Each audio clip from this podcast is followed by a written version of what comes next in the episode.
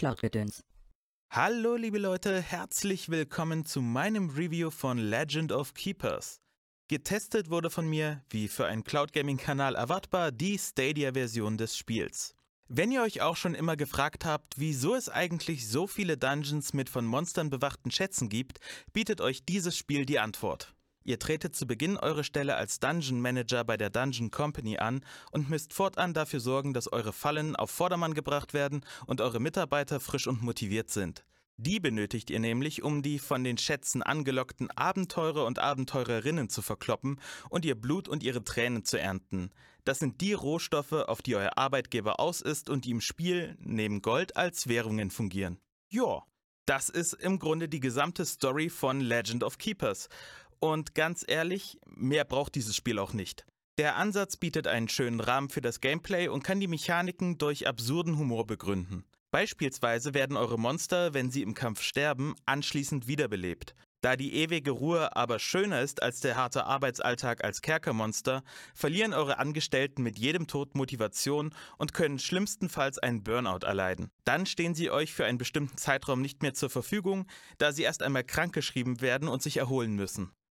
Und damit das nicht passiert, könnt ihr die Motivation in der Belegschaft durch Betriebsfeiern, Therapeutengespräche oder freie Tage in der Garnison erhöhen. Ihr merkt schon, so ein Dungeon zu managen ist gar nicht so ohne.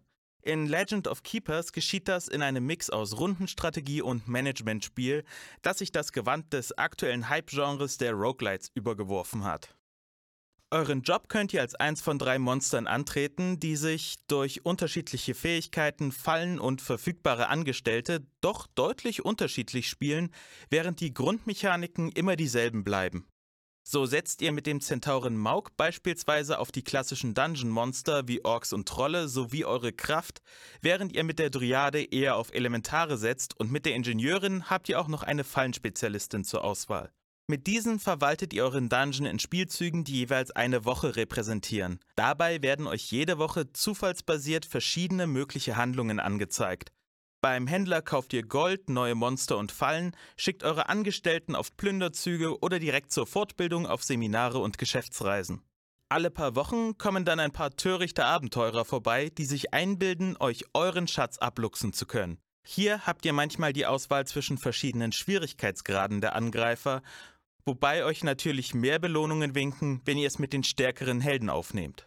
Wenn es dann an die Kämpfe geht, wechselt das Spiel von der Management-Ansicht in eine 2D-Ansicht eures Dungeons in einem echt sehr schönen Sprite-Stil. Besonders die Monster-Designs und die Hintergründe gefallen mir echt gut. Das Design der Helden finde ich persönlich dagegen meist etwas schwächer als das der Monster, aber auch die sind im Großen und Ganzen sehr gelungen. Die Abenteurer versuchen sich Dungeon Crawler-like Raum für Raum immer weiter vorzuarbeiten und ihr habt die Aufgabe, das zu verhindern. Dafür habt ihr Räume, in denen ihr Fallen platzieren könnt, Räume für Monster und als letztes den Bossraum mit eurem gewählten Charakter zur Verfügung. Zusätzlich gibt es noch einen Raum, in dem ihr eine der Sonderfähigkeiten eures Managers verwenden könnt und in einigen Kämpfen kommen dann noch ein paar Special-Räume dazu. So könnt ihr euch durch eine Beförderung einen Extraraum mit einem zusätzlichen dicken Monster verdienen. Es gibt aber auch Räume, in denen die eindringenden Abenteurer beispielsweise Lebensenergie regenerieren. Die Kämpfe selbst laufen ebenfalls rundenbasiert ab. Ihr könnt entweder den Lebens- oder den Moralbalken der Gegner auf Null bringen, um sie entweder zu töten und ihr Blut zu sammeln oder sie in die Flucht zu schlagen. In dem Fall erhaltet ihr als Belohnung ihre Tränen. Die Kombination verschiedener Schadensarten und Resistenzen, Buffs und Debuffs sowie die Tatsache, dass Attacken immer nur eine bestimmte Position angreifen und dadurch die Monsterplatzierung eine Rolle spielt, geben dem Ganzen eine für mich angenehme Komplexität, die für Hardcore-Strategiefans aber unter Umständen vielleicht etwas zu simpel ist. Generell hat das Spiel für ein Roguelite untypisch einen recht moderaten Schwierigkeitsgrad. Mit euren drei Monstern müsst ihr jeweils fünf gut schaffbare Missionen spielen, bevor ihr mit ihnen dann wirklich ins Rogue-mäßige kommt und den endlos und den mit der Zeit immer schwieriger werdenden Aufstiegsmodus freischaltet.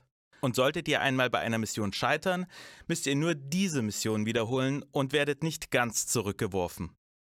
Den Eindruck eines recht moderaten Schwierigkeitsgrads unterstreicht auch der Skilltree, in dem ihr zwischen den Runs erhaltene EP in Perma-Verbesserungen investieren könnt. Dieser lässt sich nämlich ohne Kosten beliebig oft zurücksetzen, sodass ihr munter mit den verschiedenen Skills rumexperimentieren könnt. Einen allzu starken Einfluss auf das Spielgeschehen habe ich allerdings nicht festgestellt. Generell ist das auch das einzige Problem, das ich mit Legend of Keepers habe. Ab und an kommt ihr in Situationen, in denen ihr nicht das Gefühl habt, noch großartig Einfluss auf das Spiel nehmen zu können, da der Zufallsfaktor ein wenig zu viel Bedeutung hat.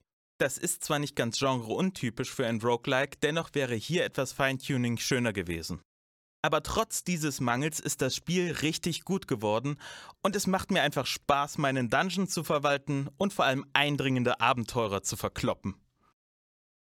Ich hoffe, euch hat das Review gefallen und falls ja, würde ich mich freuen, wenn ihr den Kanal abonniert, die Glocke drückt und mir auch sehr gerne in die Kommentare haut, was ihr denn von Legend of Keepers haltet. Und jetzt würde ich sagen, genug gefaulenzt, zurück an die Arbeit. Ich mache jetzt Mittagspause. Cloud-Gedöns.